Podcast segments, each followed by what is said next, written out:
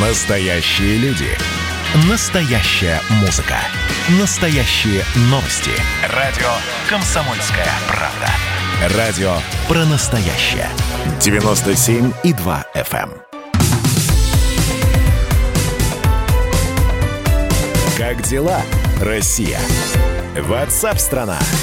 Мы продолжаем прямой эфир. Радио «Комсомольская правда». И не знаю, насколько вас обрадует эта новость. Человек, который, может быть, и имеет желание купить квартиру, но не имеет такой возможности, сейчас просто послушает эту новость, пожмет плечами и в очередной раз, ну, ну нету денег таких, чтобы покупать квартиры. А вот те, кто хотел покупать жилье или брать в ипотеку, их наверняка сообщение расстроит. По итогам года 2020 новостройки в России, могут, в России могут подорожать на 12-15%. Вторичка примерно на 7%. Это такие выводы делают эксперты по итогам этого года, который, кстати говоря, еще не закончился.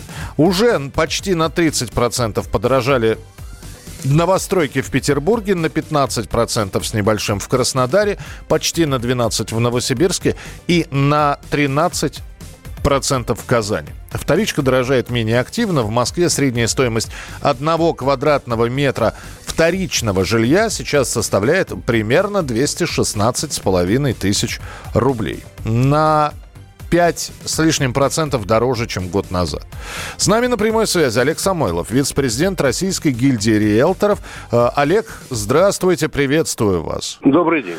Э, мы так много э, с вами и периодически общаемся и про квадратные метры, и про жилье, и понимаем, 2020 год. Денег у людей из-за пандемии не так много. Кому-то пришлось угу. сидеть на удаленке. Строительство, между тем, идет довольно активное, хотя тоже были перерывы в этом году. Но строится, да, но строится, я сейчас говорю про крупные города, застройка идет довольно активно. В Москве программа реновации. Сносят три пятиэтажки, ставят два высотных дома. За счет чего подорожание идет? Вот э, объясните мне, пожалуйста. Квадратных метров становится больше, денег у людей становится меньше. Казалось бы, не сходятся эти вот два, две вводные для уравнения. yeah. Ну, смотрите, значит, я начну чуть-чуть с другого. Во-первых, не все так плохо. Вот не такими все минорными красками надо описывать, просто потому что есть обратная зависимость. Она носит довольно строгий характер. Чем э, ниже ставки по ипотеке, тем выше потенциал э, роста цен на недвижимость. Это давно уже выработано, и ничего нового нет. Так вот, у нас сегодня ставки по ипотеке в России находятся на параметрах исторического минимума. Сколько они так проживут, я не знаю, но тем не менее, вот сегодня именно так. Это естественно, создает, э, тем более, тем более есть еще программа льготной ипотеки, да, вы тоже об этом знаете. Значит, э, это, естественно, создает определенный потенциал для давления на цены в сторону повышения. А с точки зрения того, э, почему, собственно говоря, растет, ну, с точки зрения себестоимости исключительно. Во-первых, не будем забывать о том, что все больше и больше строительных проектов у нас постепенно переходит на режим финансирования отличный от старого долевого через использование искровых счетов. То есть эти деньги застройщики застройщики, они не могут, как раньше, использовать для строительства. Им надо привлекать эти деньги. Деньги эти, к сожалению, они на платной основе привлекают, поэтому это, естественно, закладывается в себестоимость. Ну и, наконец, вторая составная часть. Э, на рынок э, сегодня, несмотря на то, что действительно денег у населения в целом как бы нет, но, тем не менее, с учетом того, как сильно упали ставки по депозитам и прочим надежным банковским инструментам, на рынок сегодня перетекло какое-то количество средств, которые люди, ну, кто еще сохранил определенное накопление, э, кто хранил их в банках. Э, исходя, ну, я имею в виду не банки, не стеклянные, да, а финансовые учреждения. Исходя из этого, совершенно понятно, что это создало, пусть и, на мой взгляд, довольно короткий, но, тем не менее, в текущем моменте э, повышенный ситуационный спрос. Ну, разумеется, застройщики постарались, кстати, не все, но, тем не менее, многие постарались этим делом воспользоваться и приподнять цены. Опять же, сколько это продержится, я не знаю, но не будем забывать о первом моменте, на который я обратил внимание. Олег, Кстати, ставка делается... Ставки низкие, да, ставка... высокие. Ставка делается на ипотеку в целом. Да, конечно, уже не первый год. Угу. А что касается перспектив снижения ипотечной ставки?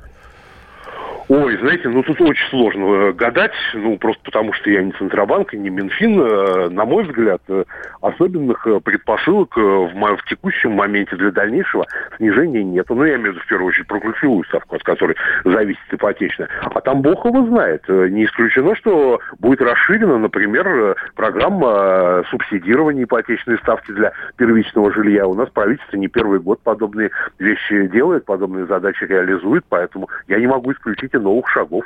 Тем более не будем забывать, что постепенно мы входим в новый электоральный цикл. Это важно для э, властей, поэтому какие-то дополнительные э, реверансы в сторону социума могут быть сделаны. Просто есть опасения, что предложений будет много, а вот спрос будет пониженным. И тогда мы увидим, что начнется сезонное, не сезонное, но снижение цен.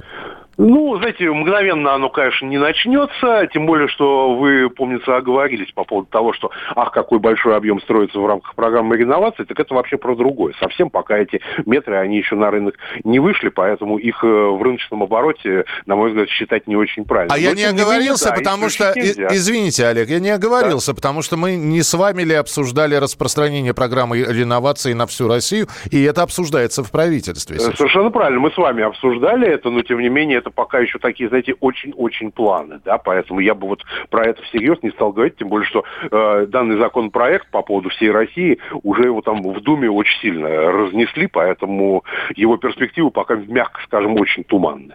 Спасибо большое. Э, будем продолжать общение. Алекс Самойлов был с нами на прямой связи, периодически появляется в эфире, и мы с ним вот про строительство, про застройку, про ипотеку, про реновацию Говорим в программе WhatsApp страна вице-президент Российской гильдии риэлторов. Ну, в общем, готовьтесь к тому, что да, ипотека, пока процентная ставка, она не будет, э, конечно, плавать туда-сюда.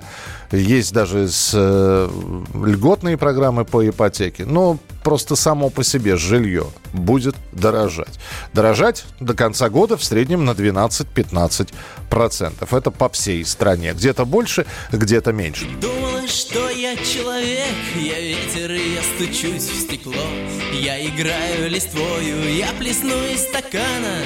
Новой рекою я придумаю имя той, что будет со мною За окном электрички. Танцуют провода Значит, я все тот же, значит, это навсегда. Эй,